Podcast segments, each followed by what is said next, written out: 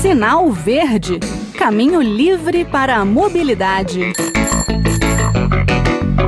Olá, eu sou o Bruno Lourenço e este é o Sinal Verde, o espaço de mobilidade urbana da Rádio Senado.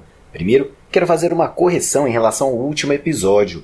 Eu coloquei um áudio da Mariana Chervonka com a preocupação dela sobre o pedestre e a possibilidade da livre conversão à direita, aquelas mudanças né, do novo Código de Trânsito. Só que eu falei que ela era do portal de trânsito, quando o correto é portal do trânsito.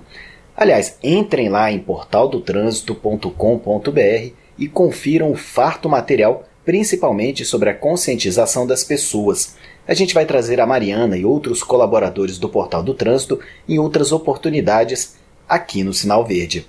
E quem também tem muito conhecimento para falar de mobilidade é Raquel Ronick, urbanista, professora e coordenadora do Lab Cidade da Faculdade de Arquitetura e Urbanismo da USP, ela defendeu em um artigo a distribuição de máscaras PFF2 para os usuários do transporte coletivo. As políticas em relação ao transporte coletivo foram absolutamente ausentes ou insuficientes.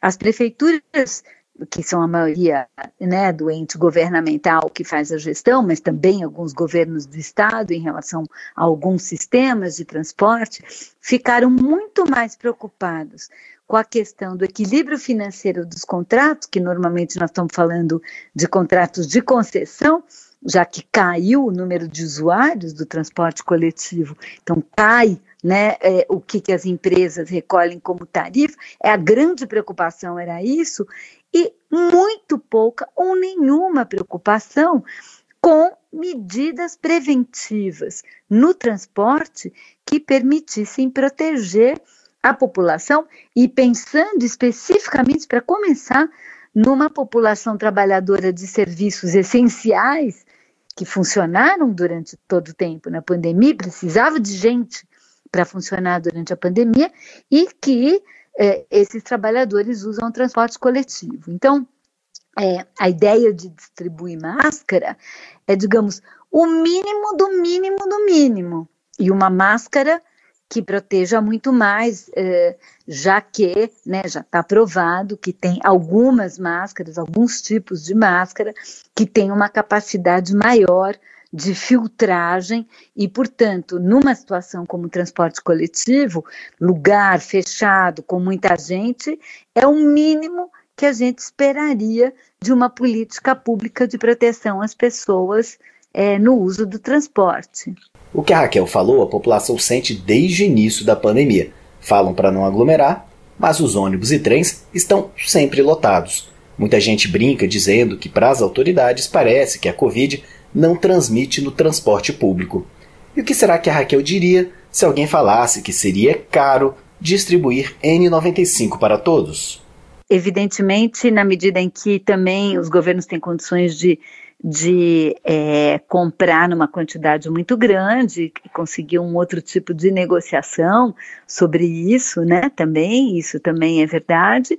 É, ao mesmo tempo, tem, muitas, tem muitos setores que estão dispostos a doar, então acho que também é possível pensar isso através é, de doações. Então, eu uh, acho que existem muitas possibilidades, né?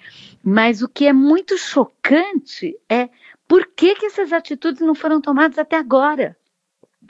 A gente, no Labicidade, desde o começo da pandemia, começamos um trabalho para tentar acompanhar a territorialização da pandemia, quer dizer, como é que ela se espalha, como que se dá o contágio, como que isso se dá de forma diferencial no território.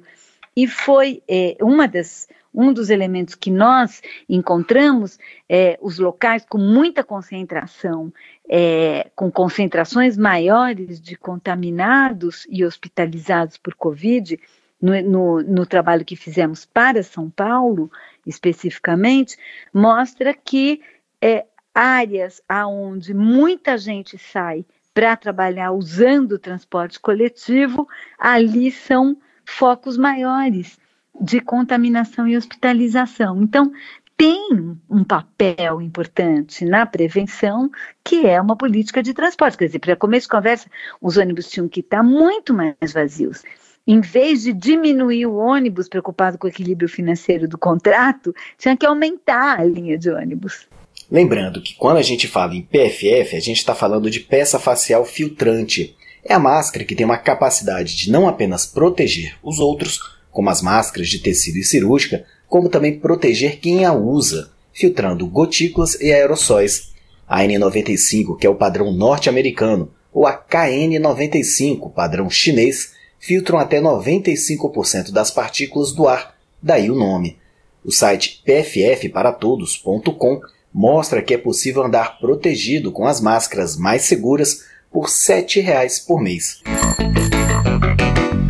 Bem, o sinal verde chegou ao fim. Estão gostando do novo formato? Estão conseguindo baixar o programa por um agregador de podcast? Têm dificuldades para fazer isso? Ou querem um passo a passo de entrada no mundo dos podcasts?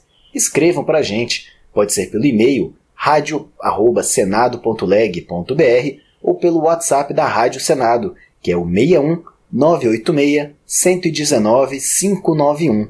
Repetindo aqui, 61, que é o código de Brasília, 986 119 591. Sugiram pautas, façam perguntas que vamos tentar responder aqui. Um abraço a todos e até o próximo programa. Sinal Verde Caminho livre para a mobilidade.